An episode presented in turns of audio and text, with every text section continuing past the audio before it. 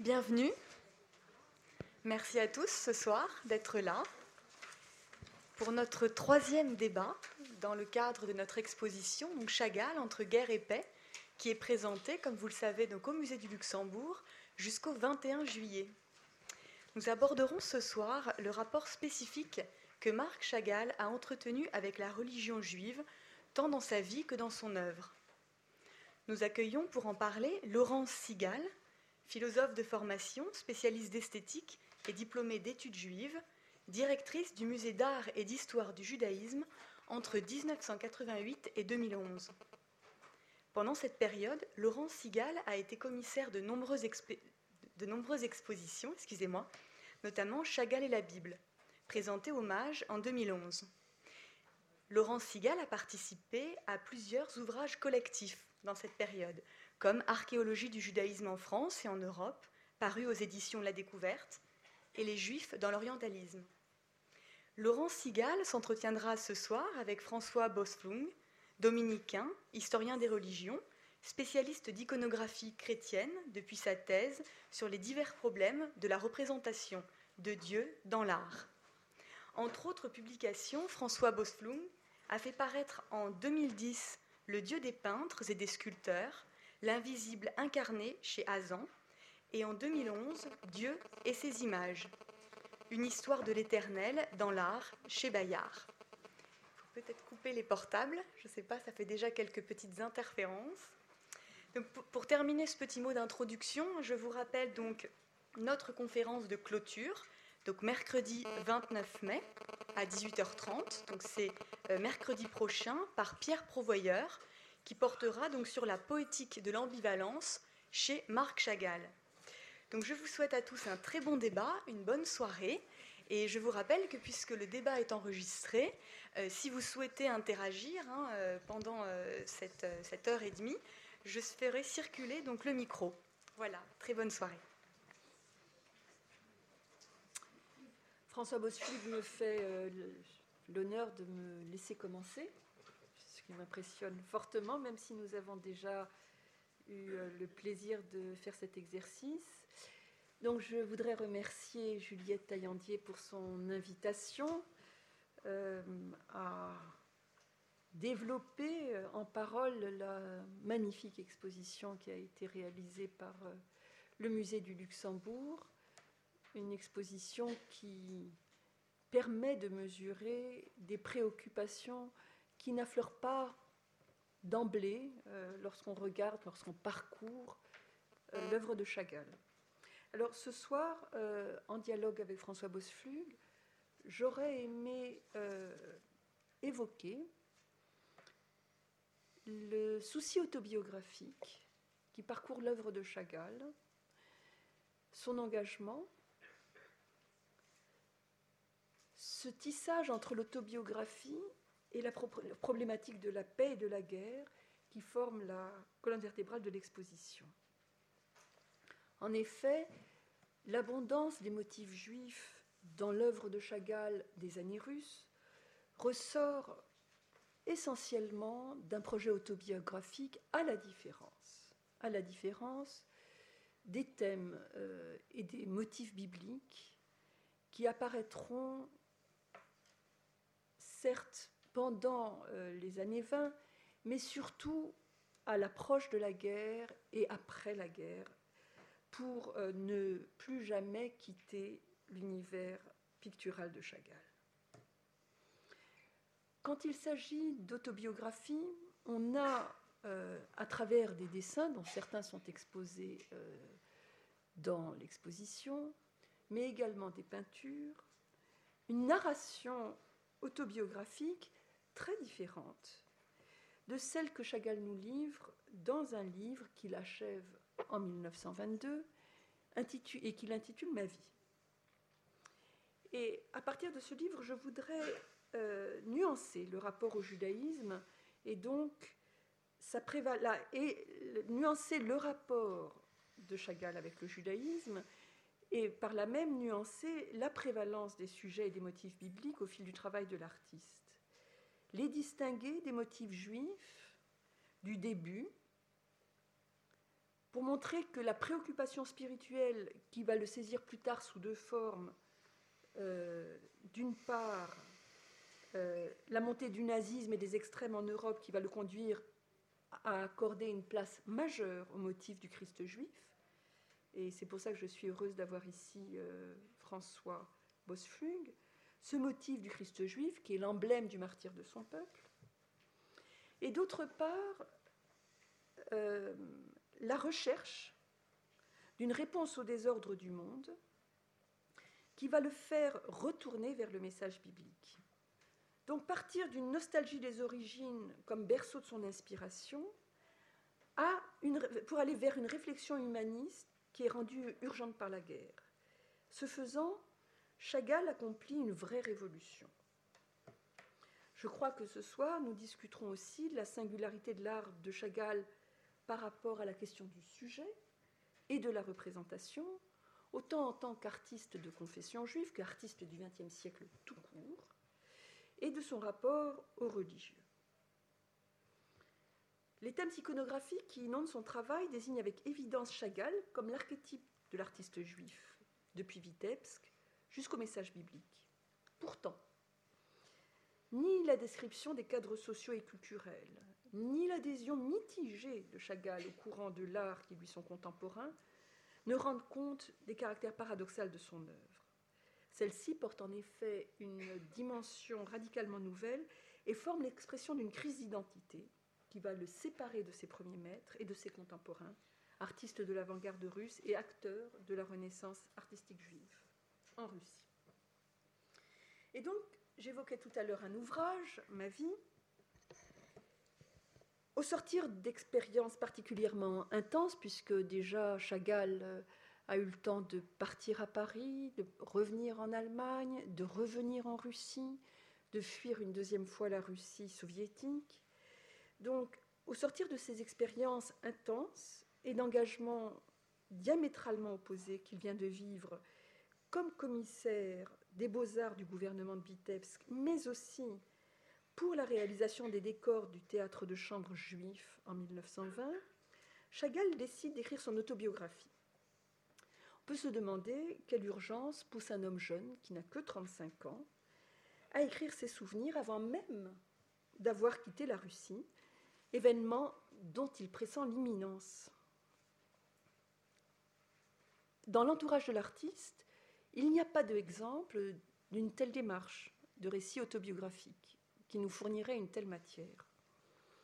En fait, ma vie reflète surtout une préoccupation poétique chez l'artiste et indique à quel point la littérature sous toutes ses formes va constituer et constitue déjà une source d'inspiration majeure depuis les contes yiddish, le théâtre, de la littérature russe, jusqu'à la Bible. Et c'est ce déploiement littéraire qu'on va retrouver dans l'ensemble de son œuvre, et il me semble que l'exposition le démontre bien. Ce, qui est particulier dans le récit de ma vie, c'est que cet essai d'égo-histoire est en fait une autobiographie totalement détachée de son contexte historique. C'est-à-dire une démarche aux antipodes de celle que veut démontrer l'exposition, qui montre au contraire que dans chaque tableau, Chagall nous raconte sa vie, mais raconte le monde qui l'entoure avec euh, son bruit, ses bruits et ses fureurs.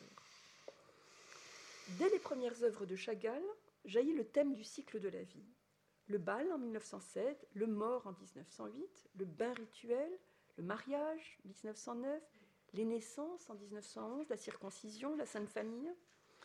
Très vite dans les dessins, les gouaches et les peintures apparaît le thème biographique, autobiographique, peut-être au sens d'un récit anecdotique, mais surtout en tant qu'élément structurel. Et là, il y a une sorte de projet un peu démurgique de Chagall, moi qui me semble apparaître, Chagall voulant être l'auteur de sa propre vie, construisant une fiction et finalement réécrivant l'histoire.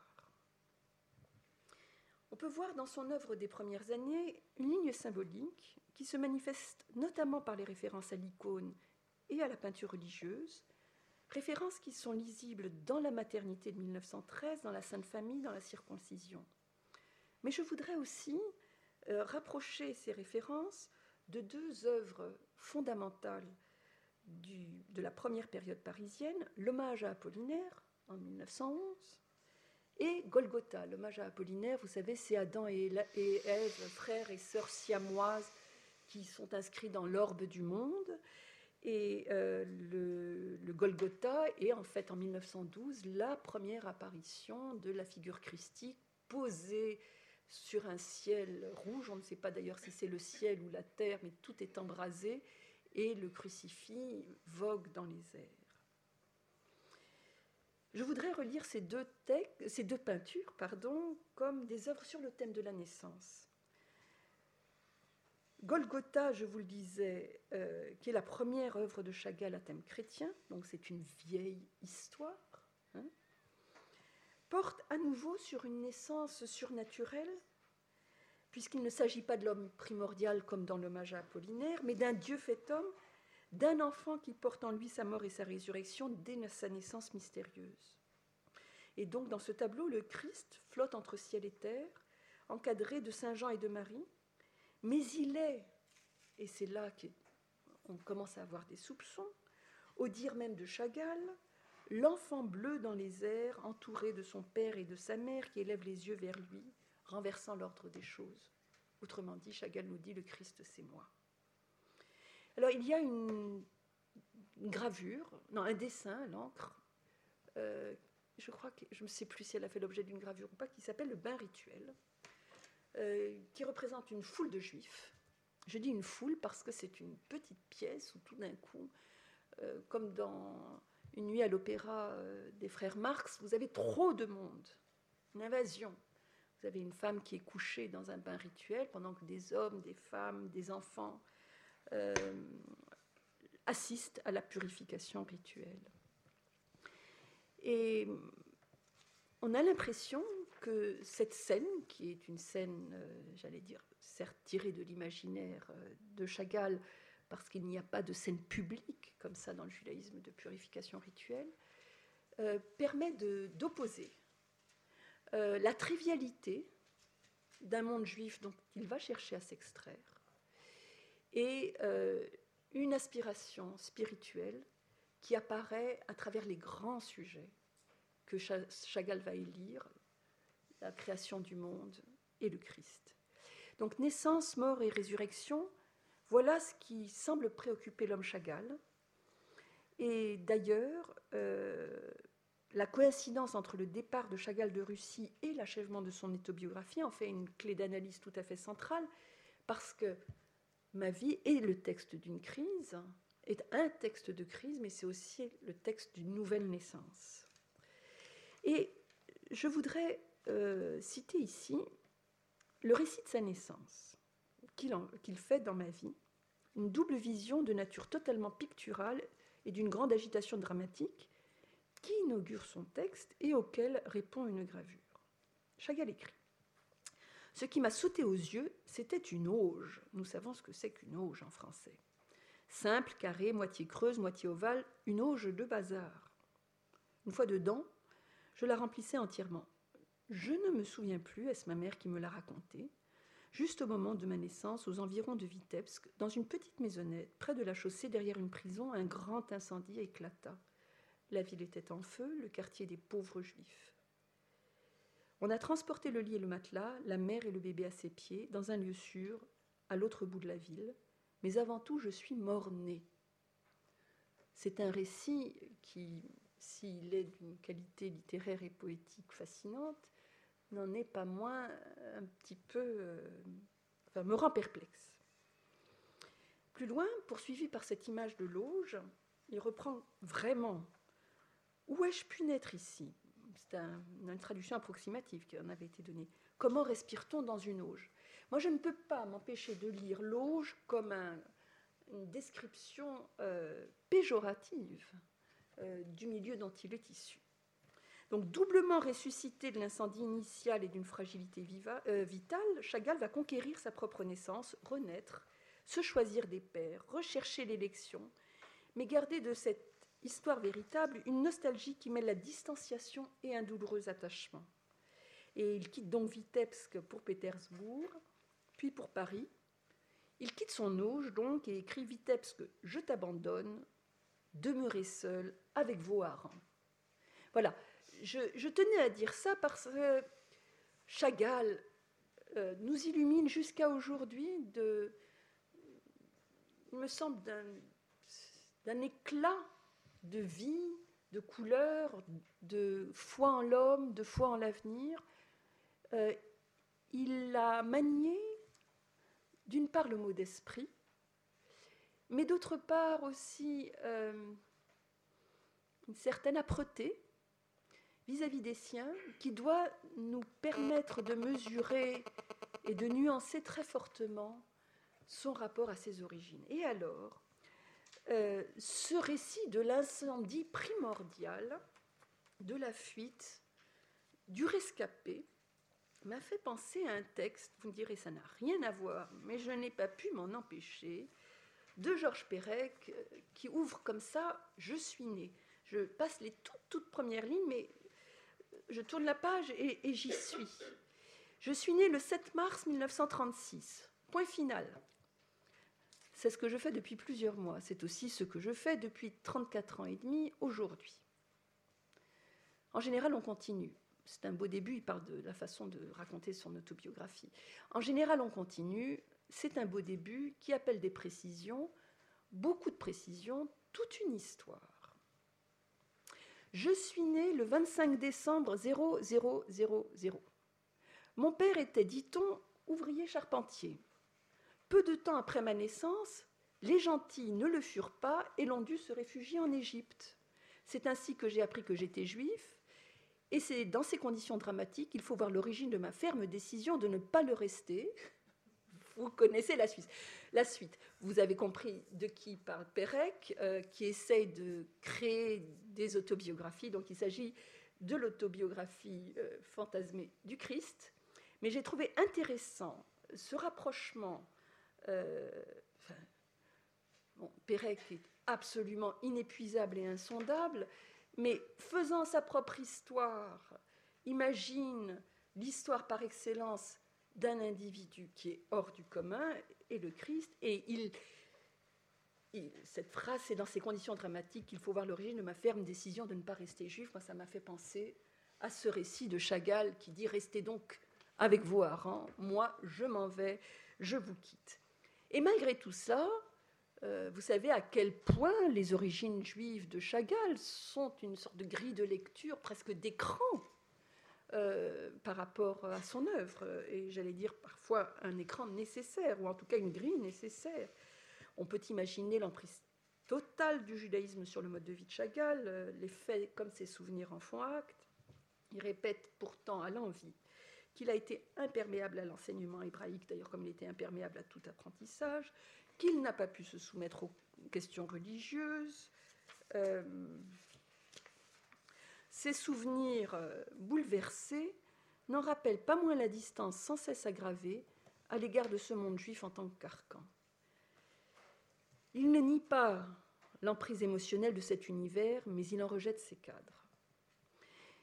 Je tenais à préciser ce point de départ pour euh, nous désarçonner un peu, pour que nous regardions l'importance du sujet biblique chez Chagall, non pas en se disant c'est normal, il est juif, mais parce que Chagall va faire un nombre de détours infinis pour euh, passer de ce qu'il considère probablement comme un particularisme, un provincialisme, vers une aspiration plus universelle. Et euh, moi, je crois qu'on a osé le dire dans l'exposition sur Chagall et la Bible, il se présente comme un nouveau prophète, comme un apôtre. Et c'est pour ça qu'il n'a aucun embarras, aucun embarras à apporter une bonne nouvelle, qui est celle d'un avenir radieux, d'un judéo-christianisme. Donc, si vous voulez bien, François, je m'arrête là, sur cette partie, et on reprendra après. On, ne peut pas vous contraindre à poursuivre, bien que ça soit tout à fait passionnant. Non, non, non, mais effectivement, pour ce qui est de nous désarçonner, je crois que vous avez réussi votre coup, parce qu'on ne s'attendait pas à un, début euh, de, cette sorte. En tout cas, je ne suis pas de mèche avec vous, je le dis tout de suite, si bien que moi-même, je me sens un peu désarçonné et j'aurais envie dès maintenant de vous poser quelques questions. Alors, je ne sais pas si c'est la bonne méthode. Euh, disons que euh, je veux vous faire écho euh, mais sans euh, esquiver une, mise de fond, de ma part aussi. comme ça, nous serons, je ne sais pas comment dire, à égalité. mais euh, ça me frappe ce que vous dites, et vous allez voir comment je vais enclencher ça avec ce que j'ai préparé, parce qu'au fond, parmi tous les artistes du XXe siècle qui ont eu un problème avec leurs racines religieuses, il n'y a pas eu que des, juifs comme Chagall, il y a eu beaucoup aussi de, chrétiens ou des gens de, souche culturelle chrétienne, disons. Et ce qui me frappe chez Chagall, c'est que le moment, si vous voulez, de la, de la, du distanciement euh, chez lui me paraît, euh, comment dire, non violent, ne joue pas sur la dérision, le ridicule, euh, l'insulte, encore moins, vous voyez, l'offense, euh, euh, la caricature, qui avait acquis dans l'art européen de cette époque-là des lettres de noblesse extraordinaires. Bon. Et si on ne, ne, connaît pas les textes que vous avez cités, si on n'a pas lu Ma vie de 1922, peut-on repérer dans sa peinture cette, ce distanciement euh, je ne crois pas. Et c'est ça qui m'intéresse, si vous voulez, c'est qu'au fond, c'est un, artiste qui, d'une certaine manière, en peinture, reste profondément juif, même si euh, psychologiquement euh, et même peut-être religieusement, il prend des distances considérables vis-à-vis de la ritualité, vis-à-vis -vis du peuple, il se sort de son auge. Je dois dire que la métaphore de l'auge Là, vous m'embouchez un coin, si j'ose dire. je, ne connaissais pas cette affaire. Bon, euh, c'est bon, c'est assez singulier parce que beaucoup de peintres euh, de souche chrétienne, eux, vont aussi vouloir se sortir, si vous voulez, de la contrainte euh, que le christianisme a prétendument exercée sur leur liberté, vous voyez, mais ils vont le faire avec une, violence qui est décelable dans leur art. Voilà. Bon, c'est l'introduction de mon propos. Est-ce que vous m'autorisez à continuer?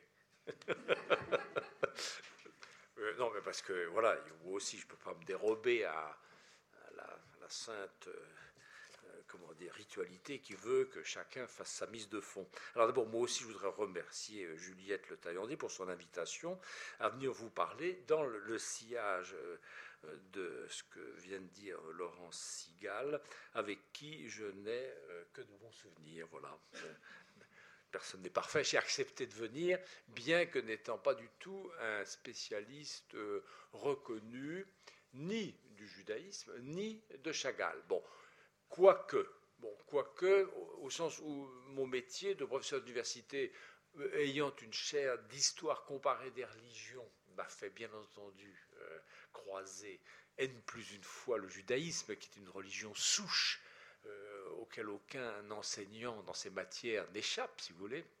Et quoique euh, j'ai eu l'occasion, euh, par deux fois d'abord, d'être à des thèse sur Chagall, euh, dont l'une de Geneviève Rélinger a été soutenue à l'université de Metz et portait, tenez-vous bien, sur le motif du crucifix dans la peinture de Chagall. Bon. Et si je vous posais une colle, je vous demanderais volontiers tout à trac de me dire, à votre avis, combien de fois Oui. Alors il y en a qui le savent, c'est pas drôle. Bon. Moi, je, dois dire, quand j'ai découvert la thèse et que j'ai lu euh, qu'il y avait 360 motifs de crucifiés dans l'œuvre peinte de Chagall, je n'en ai pas cru mes yeux. Bon, entre-temps, d'ailleurs, la thésarde m'a téléphoné qu'elle en avait trouvé une quinzaine supplémentaire. Bon, c'est pour vous dire qu'il y a il y a là quelque chose de tout à fait euh, passionnant de savoir au fond comment euh, Chagall participe à un mouvement de réappropriation d'un motif qui devient, comme Laurent Sigal l'a très bien dit tout à l'heure, au fond l'emblème du martyr de son peuple. Alors du coup, cela m'a rendu sensible, si vous voulez, peut-être à, son œuvre. Et puis, euh, j'ai eu à participer au catalogue de l'exposition qui fait la paire, d'ailleurs, avec celle actuelle du musée du, du Luxembourg, qui s'est tenue au musée d'art et d'histoire du judaïsme qui a eu elle aussi un très beau catalogue. Je dois dire, les deux catalogues sont magnifiques. Ça me plaît d'avoir acquis celui. Là, je fais de la publicité non payée. Hein. mais, c'est vraiment un très beau catalogue, très bien fait, je trouvais bon. Et du coup, je me suis intéressé surtout à quelque chose que je vais souligner ensuite c'est que, quelle que soit la position euh, religieuse, j'allais dire intime de, Chagall, son rapport à la ritualité, son rapport à la communauté juive, son rapport au rabbin, son rapport au yiddish, etc. C'est très compliqué, c'est très riche. Quelle que soit sa position personnelle intime, il a, je crois, une caractéristique euh, incontestable comme artiste, c'est que euh, c'est probablement celui des artistes du XXe siècle dont l'inspiration biblique est la plus constante et, la plus tenace. Quand on fait la liste des peintres du XXe siècle euh, qui ont eu une, inspiration biblique dense, euh, je dois dire que on a vite fait le tour, si vous voulez. Bon.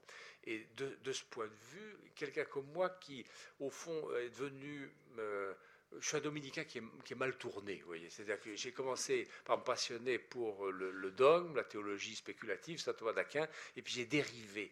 Et de plus en plus, je me passionne pour la question de savoir comment, au fond, euh, les, les, chances subsistent pour la Bible d'être une formidable source d'inspiration, mais pas seulement artistique, mais aussi euh, humaine, euh, existentielle, vous voyez ce que Chagall avait, euh, lui, euh, le sentiment très vif d'être la vérité des vérités. C'est-à-dire que la Bible, j'ai encore vu une de ses inscriptions sur le mur dans l'exposition, la Bible est probablement la, principale source, la, plus belle des sources poétiques de l'univers. Je ne sais pas comment il formule ça, mais bon.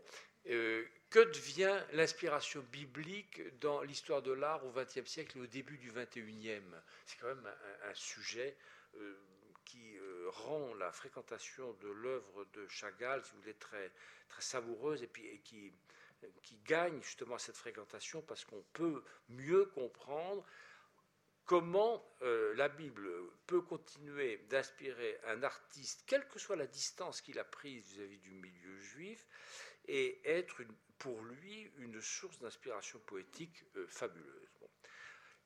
J'ai tenté de formuler euh, synthétiquement, en pensant à vous ce soir, les grandes caractéristiques de l'œuvre de Chagall aux yeux d'un non spécialiste de Chagall, d'un non spécialiste du judaïsme, mais d'un comment dire, d'un explorateur de l'art religieux au long cours. Voilà. J'en ai trouvé cinq. Alors je vous les énonce rapidement. Premièrement, Chagall assume ses racines, son pays natal, son, son, sa naissance dans le milieu juif d'origine à Vitebsk, très souvent d'ailleurs, euh, les toiles de Chagall ont une sorte d'horizon euh, avec des, des, toits et des rues de Vitebsk. Et ça se prolonge, mais pendant des décennies. C'est ça qui est assez.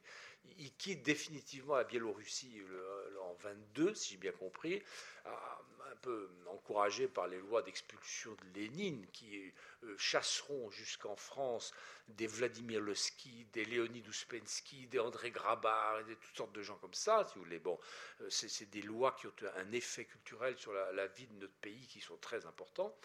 Et malgré tout, Vitebsk reste une sorte de, pas de constante de son paysage, disons, de son paysage peint, vous voyez, on, le voit. Bon c'est l'horizon de tant de toiles durant plusieurs décennies, avec peut-être vers la fin une sorte d'effacement par mode d'apaisement, et puis vent s'est passé par là-dessus, je ne sais pas comment vous dire. Bon, du coup, la, la, province, la Provence peut-être gomme un tout petit peu euh, Vitebsk. Mais Vitebsk et la judéité reviennent sans cesse, que Chagall se trouve à Vitebsk ou non, à Berlin, à Paris, à New York ou à Vence ou à Tel Aviv.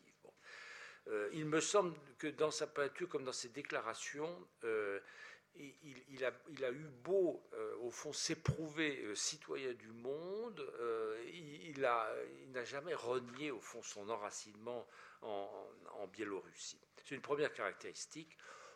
Je la cite, parce que elle vous paraît peut-être banale, mais quand on regarde l'activité artistique au XXe siècle, ça finit d'être banal. Quels sont les peintres qui confessent l'enracinement natal vous voyez? Il n'y en a pas 36, c'est tout, c'est une singularité.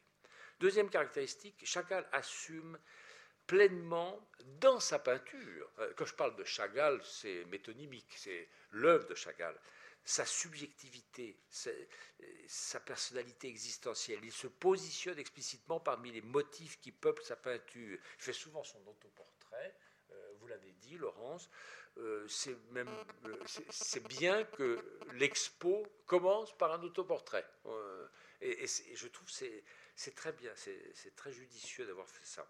Il s'avoue et se déclare peintre en se représentant le pinceau et la palette à la main, bon, très souvent, mais ce motif ne le condamne pas du tout à la platitude d'une déclaration d'identité spéculaire, si vous voulez, qui consisterait à mettre sa bobine dans sa peinture, ce qui serait quand même assez plat, euh, il s'hybride.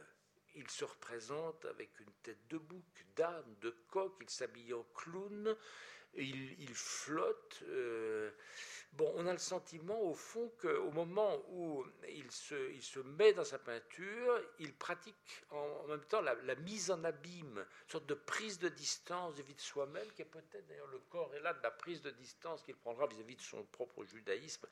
C'est un homme de la poétique parce que c'est un homme de la prise de distance. Rien n'est chez lui euh, platounet, identitaire en, ce sens-là.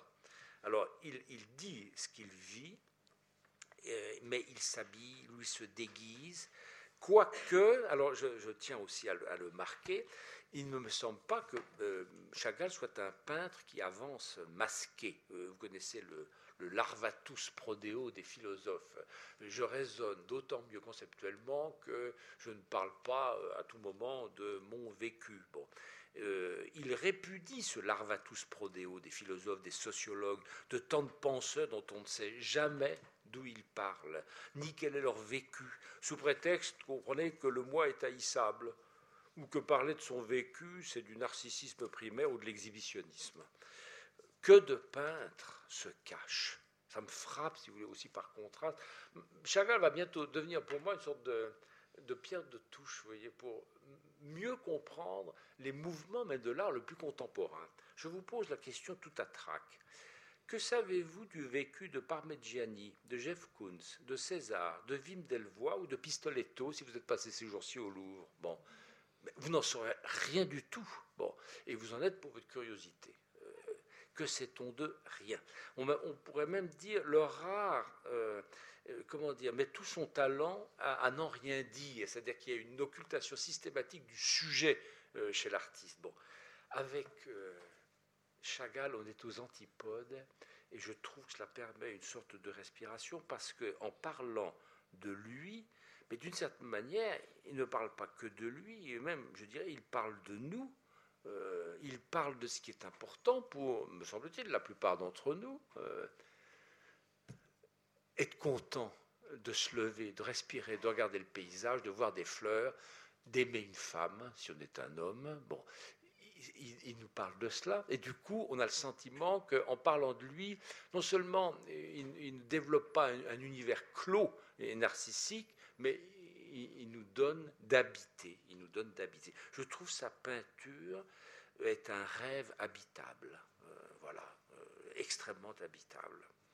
C'était la deuxième caractéristique. La troisième, je crois que Chagall, malgré, ou plutôt avec euh, la clé que nous a donnée Laurence Sigal à l'instant, assume sa judéité, ou en tout cas, si vous voulez, le, les racines vivantes d'une culture, euh, d'une Weltanschauung juive, avec un attachement sensible à un certain nombre de, scènes structurelles provenant de la Bible et définissant au fond les, grands, les points cardinaux d'une anthropologie.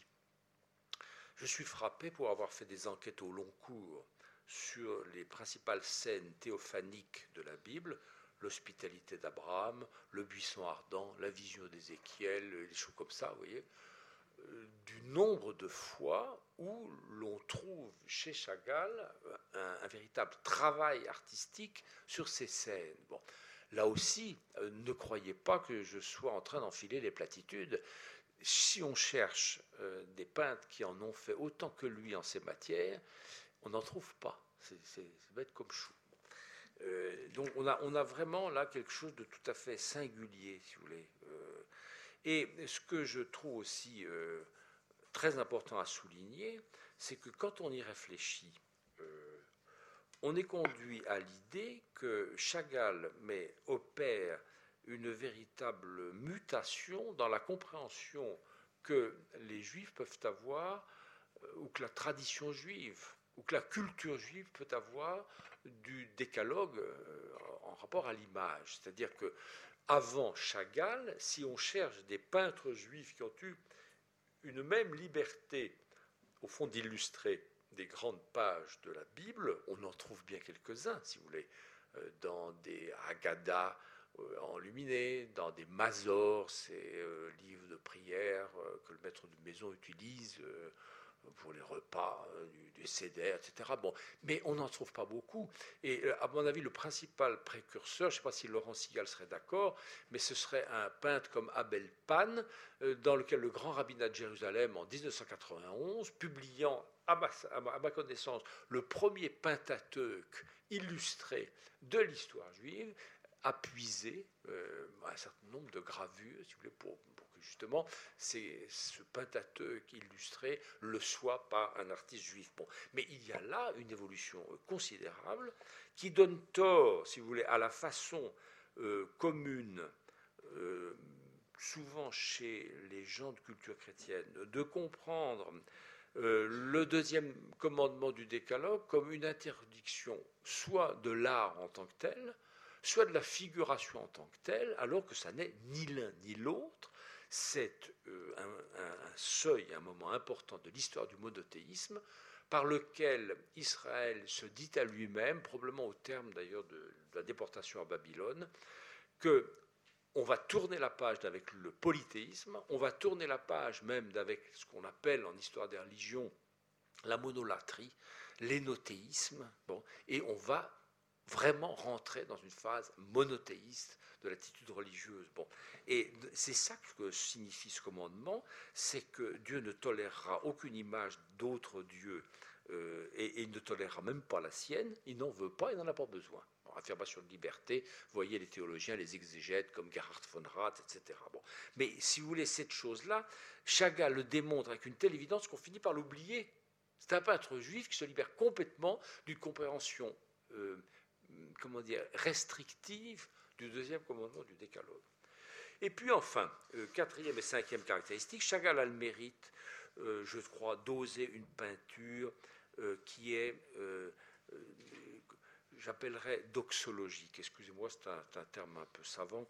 on appelle doxologique en, en, théologie chrétienne tout ce qui a trait à la louange, à la doxa. Bon, je trouve sa peinture a dans son entier valeur d'hymne, valeur de chant. Elle est, elle est profondément lyrique. D'ailleurs, lui-même ne, détestait pas qu'on le qualifiât de mystique, si vous voulez. Euh, alors, bien sûr, c'est sans gommer les déchirements et les violences du moment, euh, même si Chagall n'a, à ma connaissance, jamais été sur le front. Hein. n'a jamais été soldat. Euh, il y a coupé, on l'a même traité de planqué à certains moments. Bon bon, euh, son, il revient quand même à Vitebsk en 1914, qu'il fait rencontrer, comme euh, le prouve un certain nombre de gravures qui sont dans la première partie de l'exposition. Bon, les militaires dans les rues qui saluent militairement, les blessés, les privations. bon, la Seconde Guerre mondiale elle-même est présente surtout par les pogroms, les incendies de synagogues. leur cruelle réalité n'est pas refoulée, encore que si vous y réfléchissez, c'est discret, sa présence de la guerre, des massacres par rapport à ce que euh, les expressionnistes allemands avaient développé, euh, Otto Dix, euh, Emil Nolde, Max Beckmann, etc., Gross, etc., où c'est beaucoup plus cruel. Bon. Et ça aussi, ça m'intéresse. C'est-à-dire qu'il n'y a pas chez lui de, complaisance dans le malheur, qui se trouve quand même chez un Lovis Corinth, vous voyez, dans, des peintres de ce genre-là. Il n'a pas eu euh, l'obsession de se libérer, je trouve la formule calamiteuse, de la tyrannie du beau. Vous voyez, on le dit maintenant. Il n'y a pas trace de déconstruction ni de dérision chez lui. Euh, euh, il a visiblement l'attitude de quelqu'un qui a envie de croire malgré tout à la beauté des choses, des animaux, des plantes, des gens, et à l'amour surtout, exprimant globalement le bonheur d'être en créant un univers. Alors ça c'est là c'est peut-être la cinquième et la, fondamentale caractéristique du point de vue pictural, mais un univers d'une richesse chromatique dont le XXe siècle nous a déshabitués. Que d'œuvres grises euh, Je ne crois pas être injuste en disant ça. Il y a quand même beaucoup d'œuvres qui sont, en comparaison de ce que fait Chagall, au fond assez monochromes. Quoi. Elle, donne dans une bande passante chromatique plutôt étroite. Voilà. Enfin, c'est le sentiment, si vous voulez, que je l'ai. Et au total, je dirais que euh, revenir en méditant si vous voulez, sur le titre de l'exposition, Chagall, guerre et paix, quand même, chez lui, euh, la paix l'emporte nettement sur la guerre. Elle-même, elle noie la guerre d'une certaine manière, elle la recouvre euh, d'une sorte de, de, lyrisme euh, qui voue sa peinture au fond à l'affirmation d'une espérance invincible, d'une joie sans résignation. Bon, voilà. Euh, sur des, choses que j'avais envie de dire. J'ai sélectionné dans mon propos parce que euh, bon, il faut que ça reste équilibré notre affaire. Alors, euh,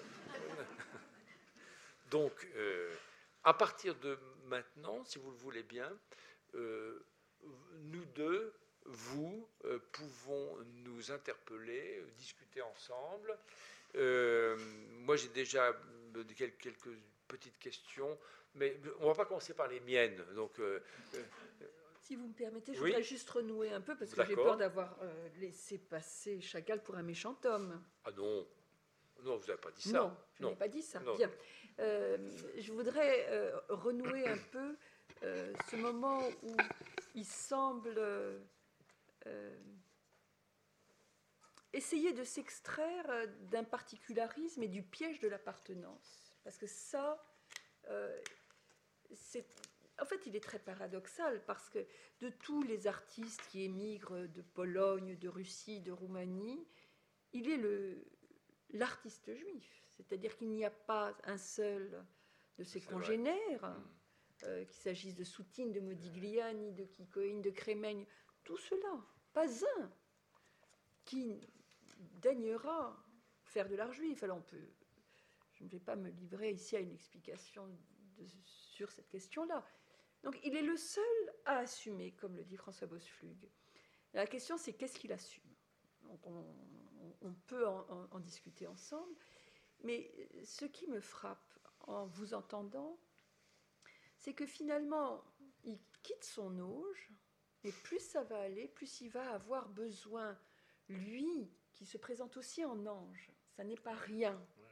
Ça n'est pas rien dans sa peinture, lui qui présente toujours euh, les amoureux en l'air, tout le monde vole, tout le monde vole. Et d'une certaine façon, l'ancrage de Chagall va revenir. Et cet, ancrage, c'est le village, c'est les vieux parents, c'est les rabbins, ce sont les charretiers. Et, donc cette poétie, il va transformer ce monde d'extrême pauvreté, très debout. Hein, il faut bien dire, on peut imaginer que euh, la morne plaine en Pologne et en Russie euh, en plein hiver, ça n'était pas autre chose que de la boue et de la misère, il va transfigurer. Et je crois que ce terme de transfiguration mmh. est extrêmement important pour lire l'œuvre de Chagall. Mmh. Et que finalement, ce texte que je vous ai lu s'accompagne malgré tout d'une infinie tendresse pour ses origines, mais des, une infinie tendresse pour des origines revisitées, poétisées. Euh, tout d'un coup, il nous livre parfois quelque chose de presque idyllique. Donc, euh, cette transfiguration est, extrêmement intéressante, il me semble, dans sa peinture. Voilà. Le, terme transfiguration, euh, je suis presque jaloux de ne pas l'avoir employé. Tellement je le trouve bon. Et, moi, je suis très très contente de moi de l'avoir. non, il est, très bien. Ça, me frappe d'ailleurs parce qu'il y a actuellement à Lausanne une exposition sur un autre peintre que vous connaissez peut-être qui s'appelle Louis Rivier. Bon. Et le titre de l'exposition, c'est Louis Rivier, sous-titre L'intimité transfigurée. Et alors, c'est un tout autre genre de transfiguration, beaucoup moins onirique chez Rivier qu'il ne l'est chez, chez, Chagall, où alors on, rentre dans un univers de rêve où la pesanteur ne compte plus du tout. Mais c'est quand même intéressant que le, concept de transfiguration revienne pour des peintres comme ces deux-là. Bravo.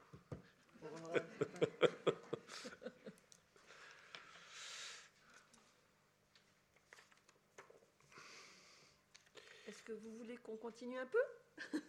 Ou vous avez des idées? Vous voulez nous entendre sur des sujets particuliers Nous repousser un peu dans nos retranchements?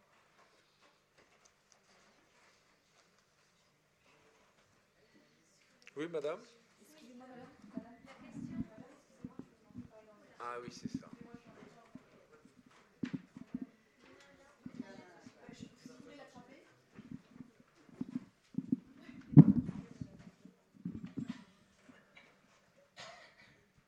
Oui, sans prendre trop de temps. Est-ce que vous pouvez développer le passage qu'il fait entre euh, sa culture euh, judaïque et les Christ, qui est une culture chrétienne Est-ce que vous pouvez juste développer cet aspect-là qui, nous, le connaissons en tant que peintre, mais pas en tant qu'acteur, enfin pas qu'acteur, mais que, voilà, que, représentant des deux aspects de la religion?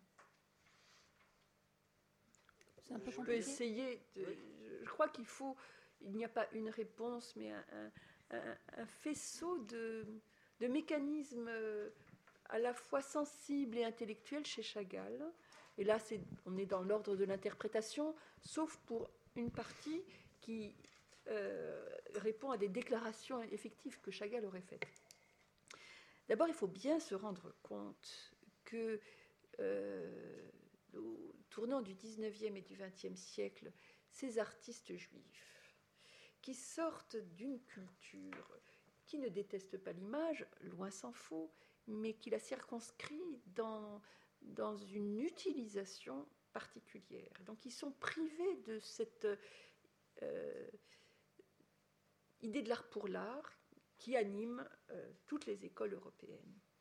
Lorsque des gens comme lui et d'autres, hein, il n'est pas le seul à s'emparer du motif euh, de, la croix, du Christ, de la crucifixion, il faut s'imaginer quand même que ces hommes qui découvrent la peinture européenne découvrent une peinture qui est entièrement, j'allais dire, euh, habitée et habitante du christianisme pendant des siècles et des siècles. Et ça reste une sorte de passage obligé. C'est-à-dire le premier contact, la première histoire de la peinture est une histoire chrétienne. Et le premier contact, Chagall l'a dit, a-t-il menti, racontait des histoires, c'était un merveilleux conteur. Alors le moment de songe est à bannir, il brode, il euh, aménage, il euh, enjolive. Euh, il raconte que quand il était petit, il était avec son père et qu'il est allé dans un, dans une église orthodoxe et qu'il a été fasciné par un peintre d'icônes. Donc il y a cette question de la rencontre avec la grande peinture. D'autre part, Chagall a beaucoup bourlingué dans un moment où les cadres mentaux, sociaux, intellectuels des Juifs dans cette Europe de l'Est-là, la Pologne et la Russie, subissent une véritable révolution. Il y a énormément de mouvements d'avant-garde, poétiques, euh, musicaux peu, mais en tout cas poétiques et artistiques majeurs. Et euh, il y a euh, systématiquement dans ces mouvements d'avant-garde quelque chose de transgressif. Et pour un juif, il n'y a pas pire, pardonnez-moi, transgression que de passer de ce côté-là du monde, c'est-à-dire du, côté chrétien. Dernière chose, et là, là-dessus, ça n'est pas de l'hypothèse, Chagall s'est exprimé, euh, il y a une sorte comme ça de condensation euh, de l'image le Christ qui est né juif et une adresse euh, qui date, d'ailleurs il, l'explique, hein, parce que dans les années 40-50, certes il y a Vatican II qui commence à, s'élaborer, mais il est quand même régulièrement interrogé sur cette présence de la figure christique. Et donc il a voulu s'en expliquer et il a clairement dit que euh, c'était un appel aux nations. C'était un appel à, la, à, une sorte de repentance, de grâce, une demande de commisération des nations fondamentalement chrétiennes.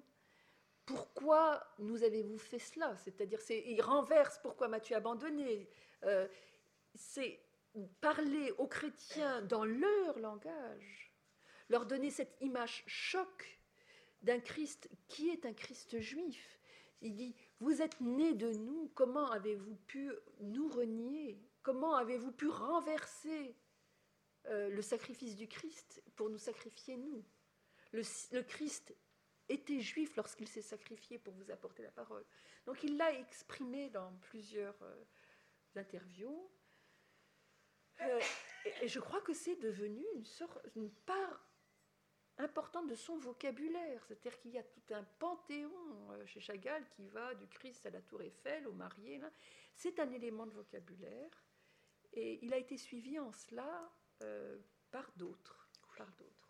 Est-ce que je peux prendre le relais Avec plaisir si je ne frustre personne, je voudrais euh, aller tout à fait dans le même sens et dire que entre ce que Chagall peut répondre lorsqu'on lui pose la question de savoir pourquoi le motif de l'homme en croix fut-il vêtu d'un talit autour des reins, vous voyez, bon, euh, est si fréquent dans son œuvre, et puis la réponse que quelqu'un comme, moi, euh, ou tout, historien de l'art qui s'intéresse à l'histoire du motif jusqu'à nos jours, peut donner, il y a il n'y a pas de correction, il y a un ajout que, je voudrais formuler maintenant rapidement. Euh, et, ce qui m'amène à le faire, c'est que si Dieu me prête vie et souffle, que je le prie d'ailleurs de faire, euh, je, non mais euh, devant vous, en plus de ça, je voudrais bien arriver, si vous voulez, faire, à, refaire une histoire générale du thème de la crucifixion dans l'art. Bon.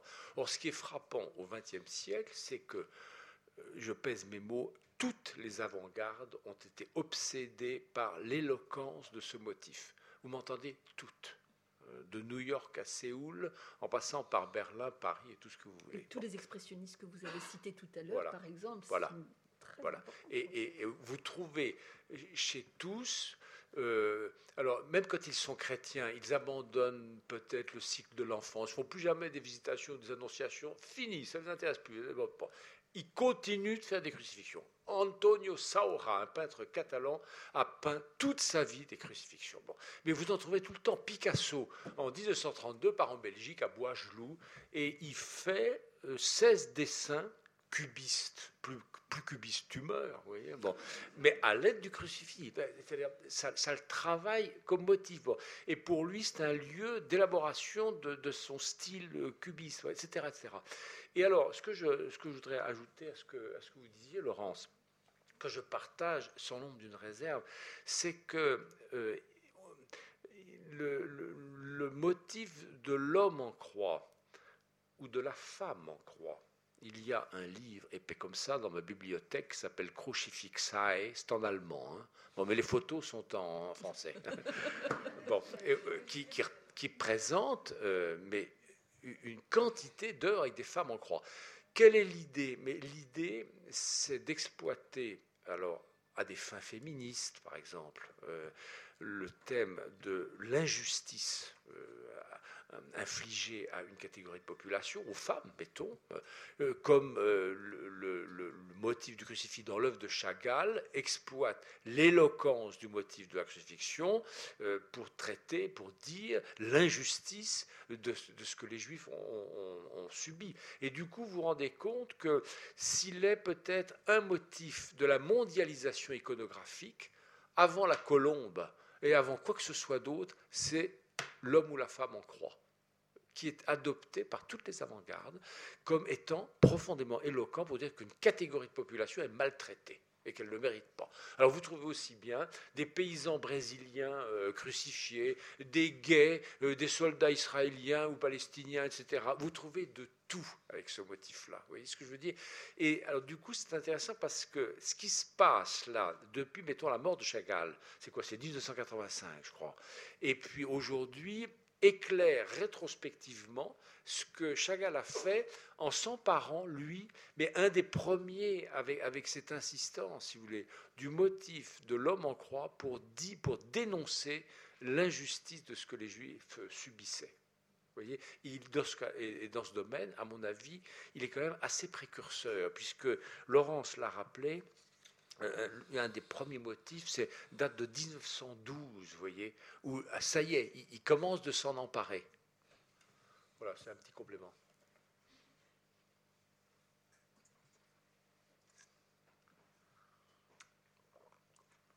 N'hésitez pas.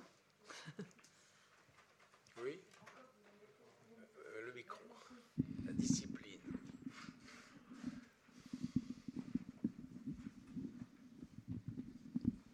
Bonjour, vous avez parlé de Chagall, peintre de la vie. Euh, et aussi, à un moment donné, il y avait des scènes de guerre, mais vous disiez que les scènes de vie étaient beaucoup plus importantes et beaucoup plus nombreuses que les scènes de guerre. Et je trouve que ça correspond bien également avec euh, la, religion de Chagall, qui est la religion juive, et donc qui est également qui va aussi euh, être euh, chercher à, être dans la vie, qui est un hommage à la vie également. Euh, et on retrouve cela également aussi dans ces couleurs, dans toutes ces couleurs qu'on retrouve qui sont les couleurs de la vie. ce n'est pas quelque chose qui est en noir ou en gris, mais qui est vraiment, euh, qui représente à chaque fois, qui exalte la vie. Mais il n'y a, pas de question dans votre prise de parole. Mais il y a euh, un écho. Hein, voilà. J'ai pensé également, euh, quand vous avez parlé de toutes ces, scènes où la vie est exaltée, ça correspond bien à la religion juive. Oui, oui. Je, Et je pense qu'il il assume bien cette religion, contrairement peut-être à non, ce non, non je, je, voulais, je vous ai un tout petit peu provoqué par ce texte au début, parce que je, je voudrais pas, je ne voulais pas qu'on aille sur un boulevard. Voilà. Donc euh, c'est pour ça euh, que j'ai essayé de, montrer comment ça se compose. Euh, mais non, non, je ne dis pas qu'il n'aime pas son judaïsme.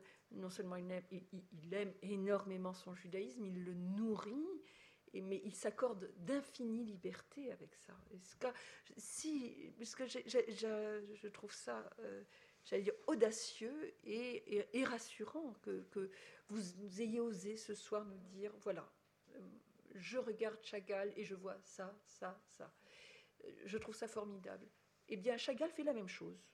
Et vous lui avez bien fait écho d'une certaine façon parce que il se donne cette liberté de mêler euh, son souvenir, ses rêves, la Bible, les textes des autres, des interprétations.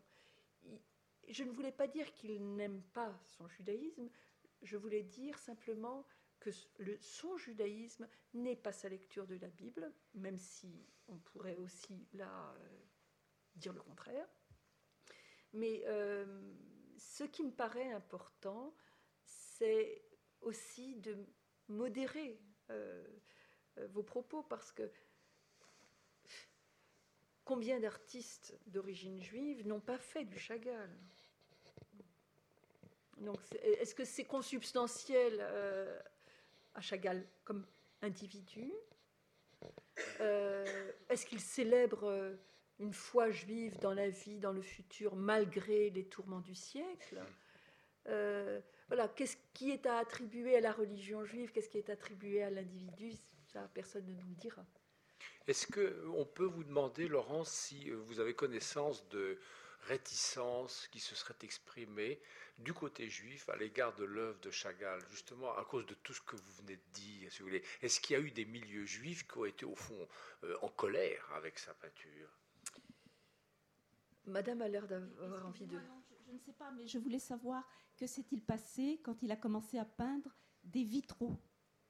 Est-ce que ça a été accepté pour des, pour, des églises, parce qu'il en a fait aussi pour des synagogues. Oui, hein. oui, mais euh, euh, est-ce qu'il y a eu quelque part des, des réticences à ce niveau-là dans le judaïsme? Il y, a, toujours des grincheux. Euh, même chez mais alors, vous savez, même dans ces cas-là, comment dire, aux grands hommes la patrie reconnaissante. C'est-à-dire que quand vous avez un homme qui porte si haut justement l'amour du judaïsme que vous ressentez en regardant ses peintures, euh, qui atteint une célébrité universelle, qui en plus apporte un message de paix, aimons-nous les uns les autres, qui célèbre son passé et espère, regarde vers le futur, c'était très difficile d'être sévère avec Chagall. Par contre, euh, on sait que ça et là, euh, interrogé par quelques journalistes, il a eu à, adopter une, comment une attitude d'être euh, auto-justificatrice, défensive, et c'est dans ce genre de circonstances qu'il s'est expliqué justement sur cette euh, figure du Christ juif. mais comment dire, la légende, euh, l'étiquette fait de lui le plus grand des artistes juifs et le plus juif des artistes aussi. Le plus juif des artistes juifs, ce qui n'est pas rien. Ce qui n'est pas rien parce que je suis toujours contente quand François Bosflug l'évoque.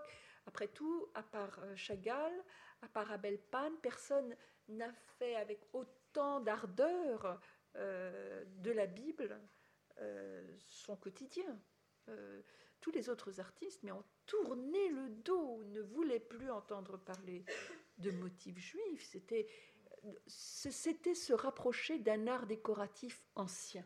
Voilà.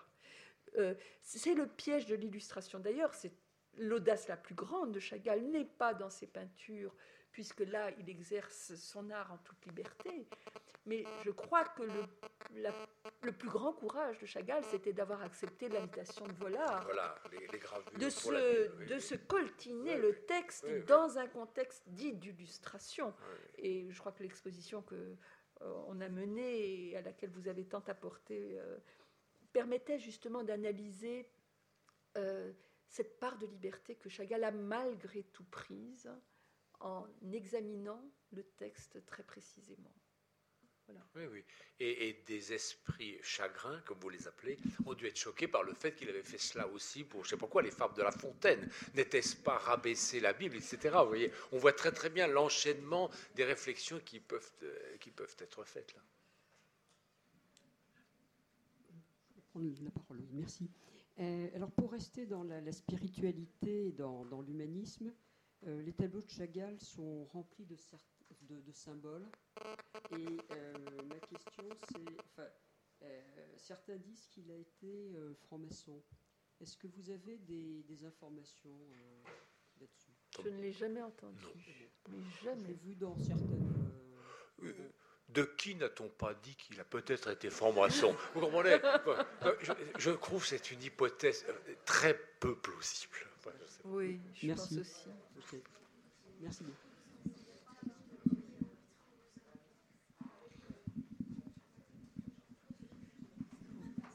Vous avez employé ce, beau mot de transfiguration et moi je me demande si on peut peut-être oser celui de réconciliation. Est-ce que vous pensez que chez Chagall, il y a cette idée justement de réconcilier euh, voilà, christianisme et judaïsme ou si c'est ou si c'est pas son voilà aussi cette figure du Christ parce que d'après ce que disait Madame Sigal, j'avais l'impression que c'était euh, elle était un peu opposée aux chrétiens vous parliez du Christ juif.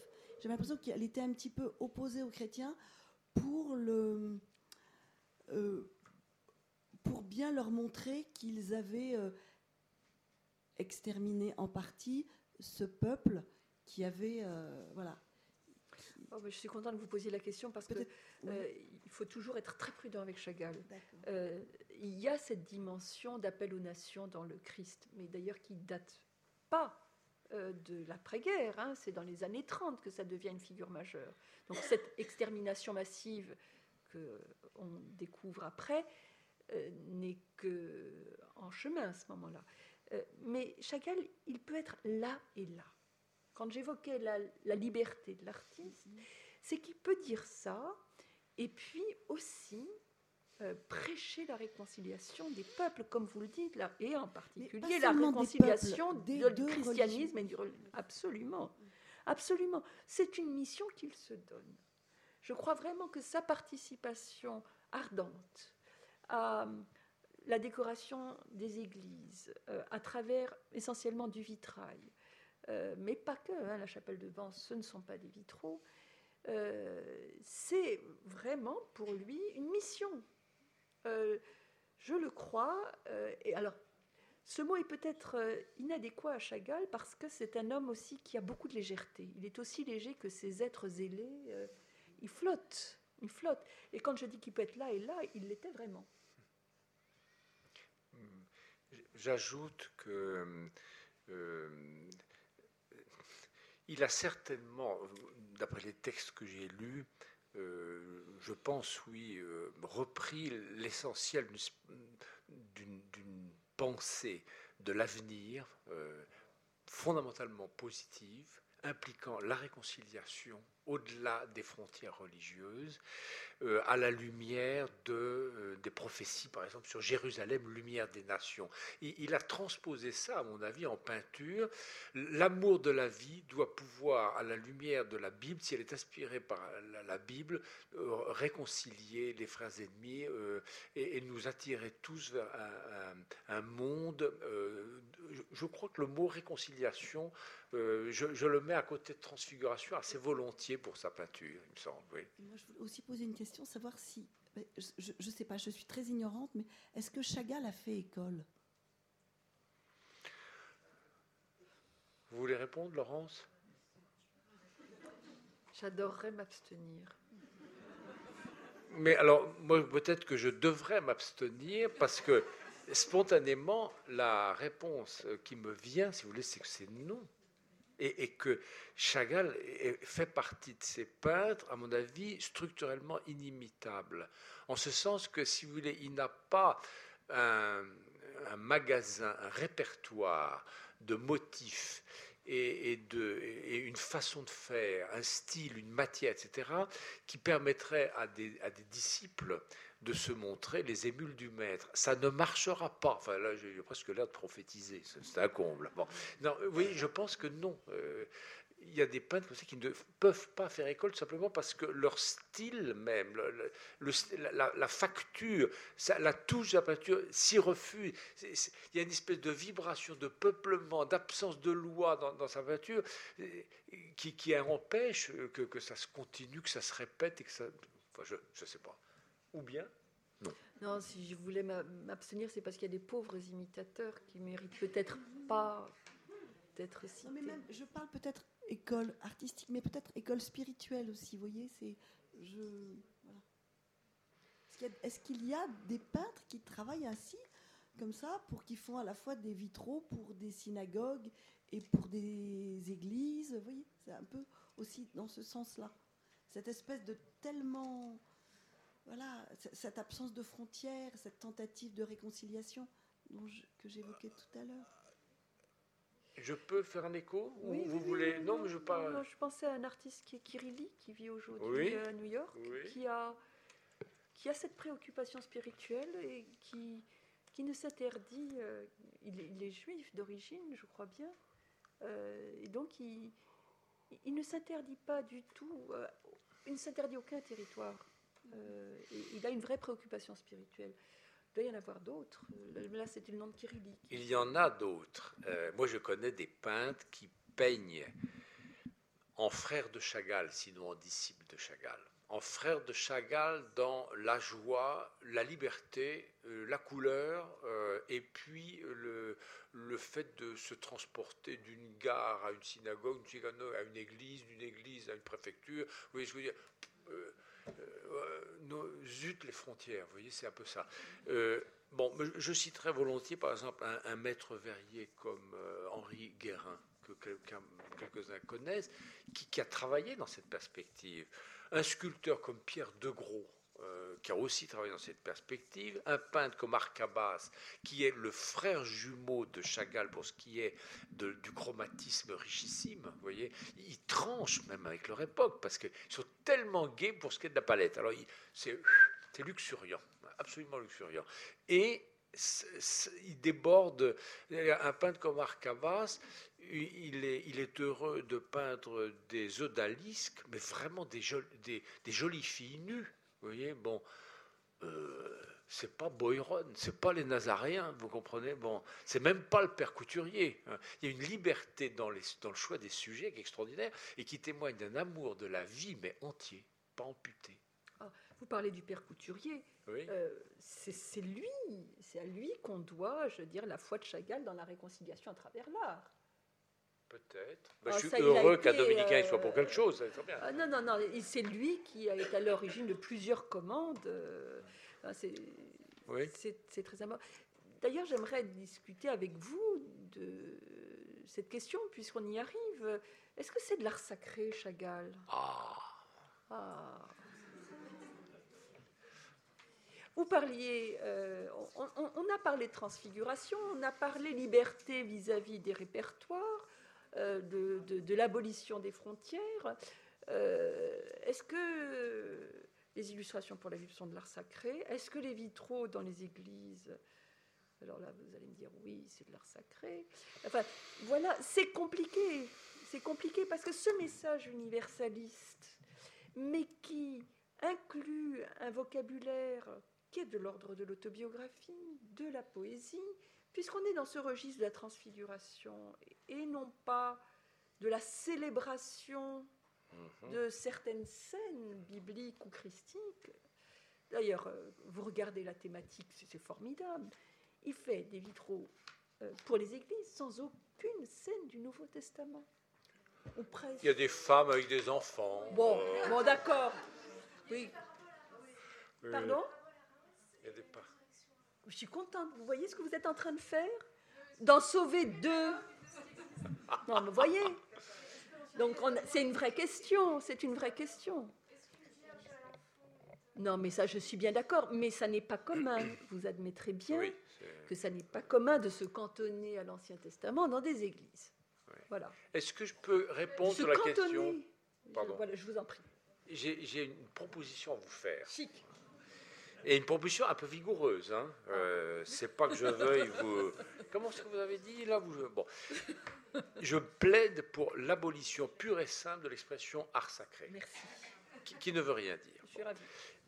En revanche, vous avez de l'art liturgique ou de l'art d'inspiration biblique. Vous voyez, euh, ça, c'est ou ça n'est pas.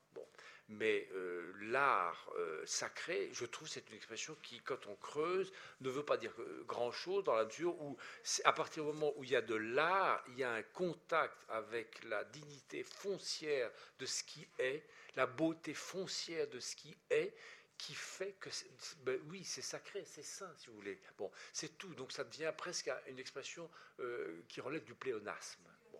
Voilà, c'est tout. je me suis amusé à force de faire des enquêtes là-dessus, de me faire une liste d'expressions, vous voyez. Je vous la communiquerai hein, euh, avec art religieux, art sacré, art euh, euh, liturgique, art d'église, etc. Bon, et je pense que art sacré, si vous la biffez, il n'y en a plus besoin. On s'en passe très bien.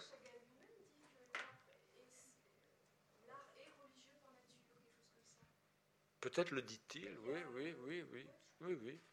Mais je, pense que euh, tous les peintres que j'ai connus disent, mais quand je peins euh, euh, une jument avec son petit sous-aile, je le fais avec un esprit de Madone. C'est un propos que j'ai entendu dans la bouche d'Arcabas que j'ai trouvé génial. Parce qu'il dit J'y mets une attention et un respect pour la vie, mais qui fait que cette jument avec son poulain sous, dans, sous son ventre, mais c'est c'est de l'art sacré. Ah, bon, mais à, quoi bon dire que c'est de l'art sacré? Ça va choquer les gens, ils vont pas comprendre. C'est de l'art tout court, c'est tout. Et il l'a fait avec un esprit de, de respect profond du mystère de la vie. Je, voudrais poser une question pour revenir à cette représentation dont Madame Sigal a parlé du Christ juif qui renverrait un petit peu. Euh, aux chrétiens euh, l'idée qu'il y a eu beaucoup de crimes qui se sont euh, passés et, en même temps associer ça au nombre de, Christ en croix que Chagall a fait. J'aimerais savoir, puisque vous nous avez donné un nombre effectivement qui est considérable, 360 ou 375 semble-t-il, est-ce qu'on sait la proportion de Christ juif avant la Shoah et après la Shoah? Je ne suis pas sûr qu'elle est sensiblement variée. Alors c'est une enquête qu'il faudra que je fasse. Euh, je vais me pencher sur mes grimoires ce soir en rentrant chez moi pour vérifier ce que je suis en train de vous dire. Mais il me semble que dans les premiers moments où euh, l'art de Chagall, au fond, s'approprie ce motif euh, pour en faire un, vocable de son répertoire le plus constant, c'est déjà un, un, Jésus juif avec le, talit, par exemple, la présence du talit, si ça doit nous servir de critère pour répondre à votre question, elle, ne date pas de, la veille de la Shoah ou des pogroms, vous voyez. non, mais ça, j'ai bien compris. mais j'aimerais savoir s'il y a eu intensification, intensification ou. Y a-t-il des spécialistes de Chagall dans la salle? Voyez, je... Il y avait ce nombre aussi considérable. On demandera à Madame Rélinger. Oui, mais euh, Madeleine Zeller est là, elle, elle, est très forte. Euh, peut-être elle a son idée. Voilà, oui. Non, mais il y a peut-être une question euh, parallèle à la vôtre, qui croiserait la vôtre. Euh, donc votre question était plutôt une question quantitative. Est-ce que ça augmente à telle époque? Il y a aussi une question qualitative, c'est-à-dire de quoi ont l'air ces crucifixions? Est-ce qu'elles sont plus terrible, on va dire? Est-ce qu'il y a plus d'angoisse? Et là, la question est oui, euh, à partir du, milieu des années 30. Alors, euh, si on resitue euh, l'emploi par Chagall de figures d'hommes en croix, dans l'histoire générale de l'utilisation de ce motif au XXe siècle, on peut d'abord affirmer clairement que la plupart des Christ en croix de Chagall sont plutôt apaisés que torturés. Vous voyez, ou que, ou que, je sais pas quoi, euh, douloureux. Mais quand on compare, si vous voulez, euh, à ce, que c'est, par exemple, chez Saora, j'ai cité Antonio Saora tout à l'heure. Bon. Non, mais c'est pour, euh, comment dire, ah, c'est pas ça. Bon, alors, fausse piste.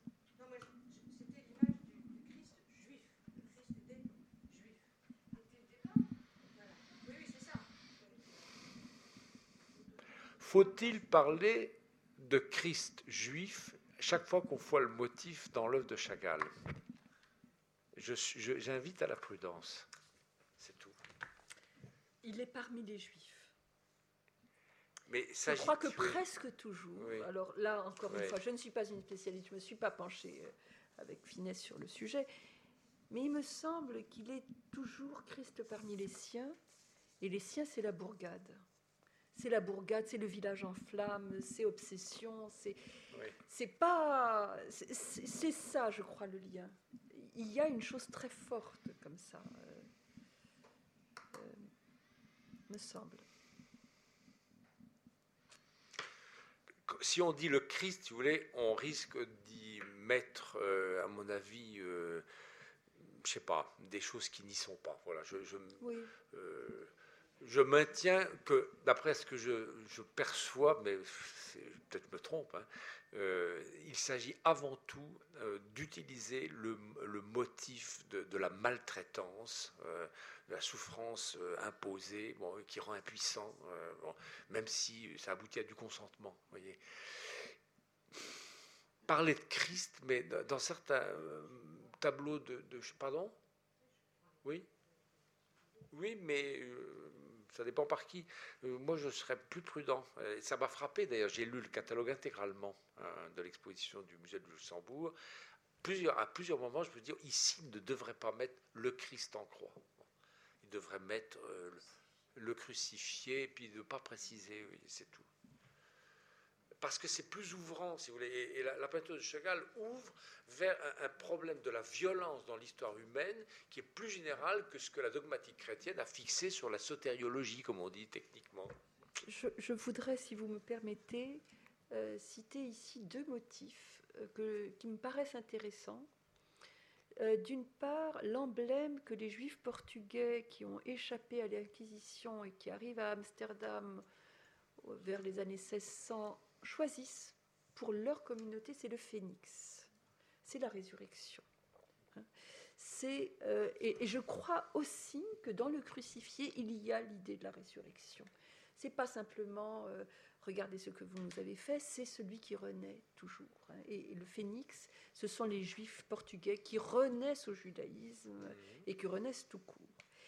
Un autre motif que je voulais aussi citer, et le musée a travaillé là-dessus euh, il y a longtemps, en 2001, qui est le motif du juif errant, où on a un motif totalement chrétien dans sa gestation, sa naissance au Moyen Âge, qui est un motif suffisamment ambigu, c'est-à-dire qui à la fois condamne et compatit.